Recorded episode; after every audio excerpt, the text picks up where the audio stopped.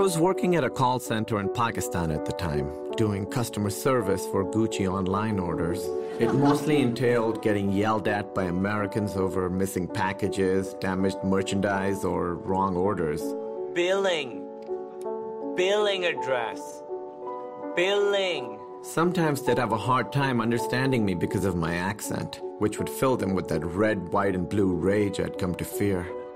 Every now and then, though, the customer would be calm and even friendly. And sometimes I'd hear a longing in their voice. A longing that they've been trying to satisfy with compulsive online shopping, but ultimately just needed to be heard. That was the case with this woman. I'll always remember the first time I ever spoke to her. First and last name, please.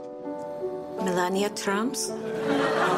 Excuse me? Trump, like uh, towers in the sky? She asked me a little bit about myself, Where are you from? then very abruptly told me about her nightmares. She said she dreamt of a blue eyed panther drinking by a river, looking up at her and calmly saying, Be careful what you wish for.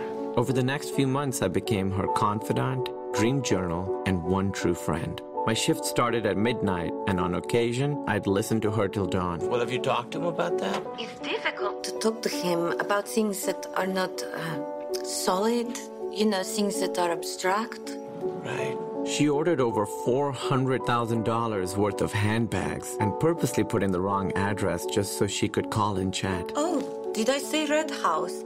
I meant White House. She told me she was often criticized for not doing enough to prevent bullying. If Donald is bully and I am married to Donald, am I helping bully? But I related to her cause because I struggled with that problem myself. We're both staring at the world from the outside, as if through a sheet of glass. If you don't like this job, why don't you quit? Because then I wouldn't have any money. You're a very interesting man. She told me that some time ago she found a spider in a bouquet. She gasped, but when the maid asked her if everything was okay, she answered yes.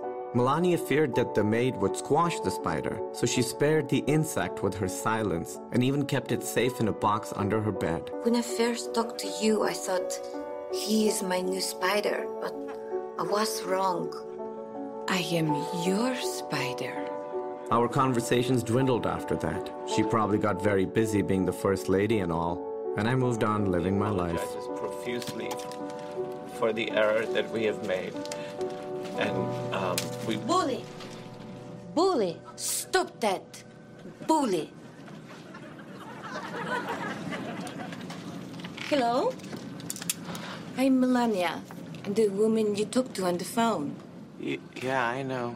I just want to say thank you For what? for listening. I should go before they find out that I'm not asleep.